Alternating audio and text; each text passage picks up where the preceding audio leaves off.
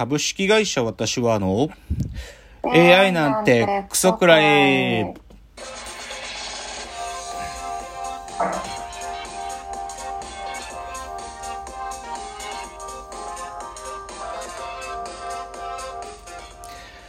群馬が生んだ怪談時、株式会社私は社長の竹之内です。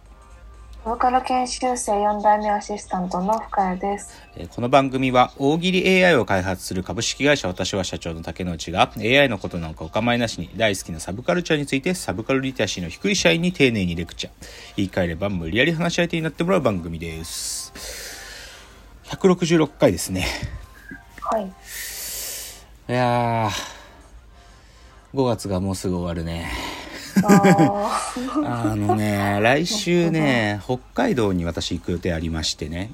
ちょっとね多分来週通常の収録できないんですよきっと。ー来週木曜日できないですけどね。いやー6月の北海道ってどうなんでしょうね。あまた仕事なんでね別に何かをやり遊びに行くわけでもないんだけど。いやーあんまり気持ちが上がらないな6月初。め。まあ知らないそういう中なんですがそして私はやっと忙しさのピークが昨日終了したんでなんとか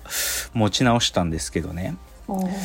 じゃあちょっとそういう状況の中での今週のラジオエンタメライフ。えっと NHK でねあの、僕が好きなドキュメンタリーシリーズでねあのまあこれずっとあの2010年より前ぐらいから始まってるのが「日本機構」って番組があったのよ。うん、でそれは NHK の全国のさその地方の放送局がそれぞれの放送局でそのなんか自分たちのその地域のしかもすごい人を紹介するんじゃなくてその町にいるちなんていうか普通の人たちうんなんか、えーっと、青空の下で将棋打ってるホームレスのおじちゃんとか、あの、すごい、雪国でのたった部員一人の野球部の男の子とか、そういう本当にちっちゃいす、なんか本当に半径5メートルの世界の人をこう撮るっていうね、そういういいドキュメンタリー番組があってね。で、それ僕は好きだ、好きなんですよ。で、それのでも日本機構っていう名前が、目撃日本ってか名前に、まあ、変わって、で、それがまあずっとやってたのよ、ずっと。で、それもあの番組の作り方は基本的には変わってなかったの。なんだけど、その目撃日本っていうのが3月で終わってね、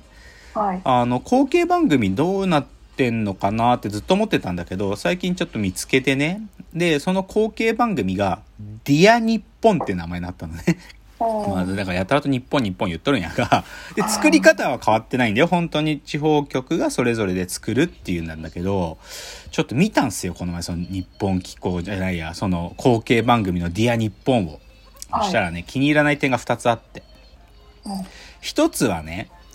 日本機構っていうのと目撃日本っていうのは両方とも、その、エンディングテーマっていうかね、音楽が、はいあの、ウォン・ウィンツァンっていう人のピアノだったのよ。で、これがすごく好きだったの。このウォン・ウィンツァンっていう人の旅の終わりにとかいうピアノ、最初の方はそうだったんですね。それとかすごい、もう、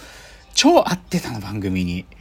なんだけど、で、そのに、目撃日本になっても、ウォン・ウィンツァンの別の曲でやってて、でそれはすごい良かったのに、はい。変わっちゃってね。もう、こうもう、我慢ならない。なんか、あウォン・ウィンさんのピアノがあるからめちゃ泣いたのに、なんかもう、みたいなのが一つでしょ？あともう一個がね、今までって、その各地方局が、それぞれのね、なんかテーマに沿ったナレーションをね、あの、まあこの人にナレーションしてほしいっていうの、なんかある意味毎回違ってたのよ。なんかそこのつながりは全くなくなんだけど、この、Dear にっぽんからね、ナレーションが吉岡里帆さんになってね、ずーっと。まあ別に僕、吉岡里帆さん大っ嫌いなわけじゃないけどさ、なんつうのかな。吉岡里帆さんが毎回ナレーションするだけでなんかもう聞く気も失せちゃうっていうか、なんかそ、その変わり映えのなさがね、なんかもう、あーとか思ったね。うん、あなんか、なんか、いや、そこはさ、じゃあ毎回違う人がやるところが良かったのにとか思ってね。ね。っていうちょっとね、あの、文句系。なんか、 Dear にっぽんちゅうのが後継番組で始まってくれたはいいんだけど、ちょっと作り方が、なんかな、前の良さが引き継がれてないなっていう感じがありましたというので、一つ目。ちょっと今日文句系多いんだけど、二つ目がね、ネットフリックスの攻殻機動隊 SAC2045。ついにシーズン2がですね、えっ、ー、と、3日前ですか、5月23から配信になったんですよ。はい。で、正直僕は2045はね、シーズン1見た時点で、ちょっと落胆はでかかったですよ。もう国家機動隊 SAC シリーズの続編がこれかよと思って。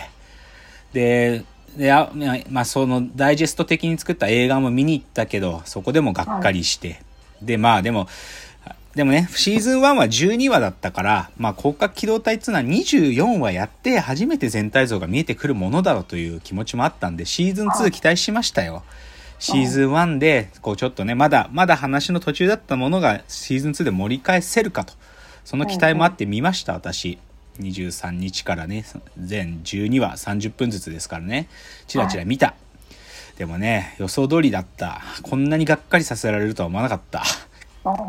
マジでがっかりした。なんか、ちょっとね、脚本が悪いよ。今回は。はっきり言って。脚本が悪いし、まあ、広角機動隊って、その時その時のモチーフっていろいろあるんだけど、なんかね、なんか現代を映してすらいないんじゃないかなってぐらい、なんか、安直に過ぎる発想が。なんか、一つまず重要なね、これシーズン1から続くんだけど、サステナブルウォーって概念があるのよ。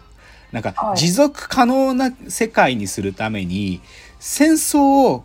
なんか持続可能な経済を循環させるために戦争が行われてるっていう世界のサステナブルウォーつって。とかね。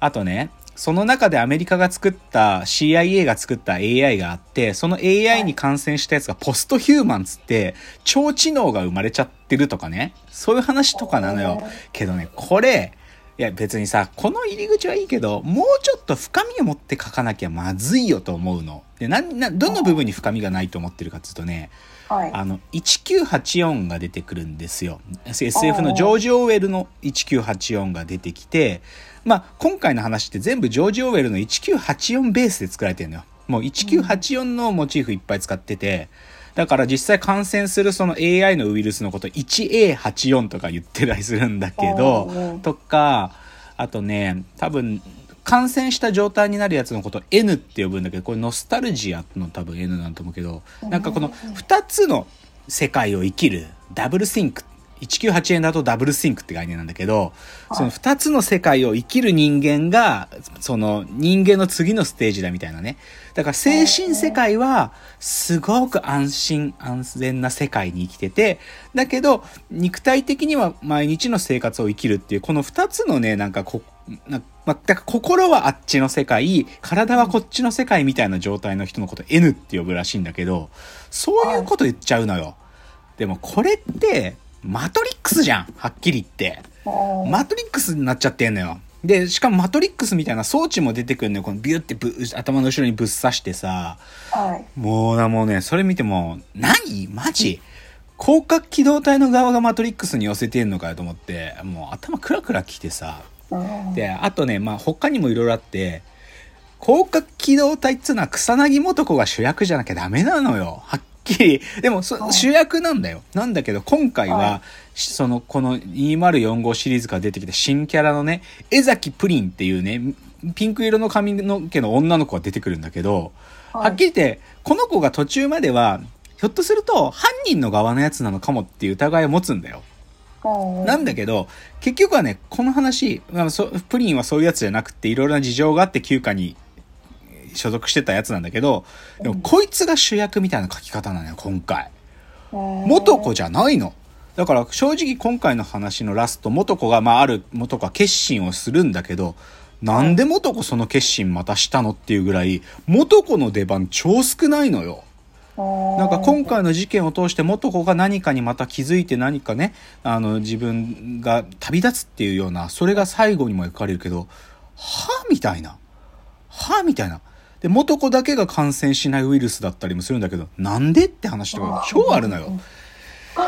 でね、これ僕ね、いくつかね、本質的に脚本上の理由があるんだと思ってるんだけど、もう一個手前に構造的理由があって、やっぱりね、うん 3DCG で作ってるからだと思う。あの、アニメでさ、セル、セル画をこう描いてやるんじゃなくて、こうはい 3D でこうキャプチャーしながら、3DCG でキャラクター動かしてんのよ。で、ねもうね、3DCG ね、合ってない、はっきり言って。合ってないっつうか、なんか、洗練がないよ。トイストーリーとかはさ、3DCG で完璧じゃん。トイストーリー見てて違和感ゼロだけど、はっきり言って国内の 3DCG まだ違和感だらけだよ。僕のね、一番の違和感はね、3DCG で、はっきり言ってカメラの構図がね、なんかね、サボってる。なんかこうおー 3D で描いてるじゃん、実際の、その、はいだから、なだからさ、なんつうの、カメラを置いとけばその360度が撮れるって意味で、こ構図の工夫なんかし、色、いくらでも違いがあるのに、構図が極めて安直なのね。普通にす、なんか実写撮ってるぐらいカメラの構図が甘いのよ。プラス、多分ね、これ 3DCG の技術上の問題なのかな。カメラの側が動くっていう絵作りが少ないのね。つまり、あの、対象、撮ってる被写体は動くんだけど、カメラ自体がこうぐーっと下の方にカメラそのものをダイナミックに動くみたいなことは広角機動隊の絵作りでは超重要なのに、それが甘いのよ。なんかヘリコプターがバババババババって飛んでくシーンとかあるんだけど、それをこうぐるーっとダイナミックにね、撮らなきゃいけないのに、ただヘリコプターがバーって飛んでくだけだったりとかね。そそう、あとね、無駄な芝居も多い。なんか 3DCG でちょこちょこ動けちゃうから、アニメだったらそんなちょこちょこ動かさないんだけど、ちょこちょこ動くことで変な芝居させてたりね。あともう、ヒゲとかのね、描きも甘いのよ。なんか、汚れがついてんのかなっていうヒゲなんだよね。とか、もうい、もう気になるとこだらけで。あ、それすっげえ文句ばっか言っちゃった。まあでもちょっと広角機動隊 SC2045、まだ見てない人ね、でもね、僕は死ぬほどがっかりしたという話でした。じゃあちょっと次のチャプターです。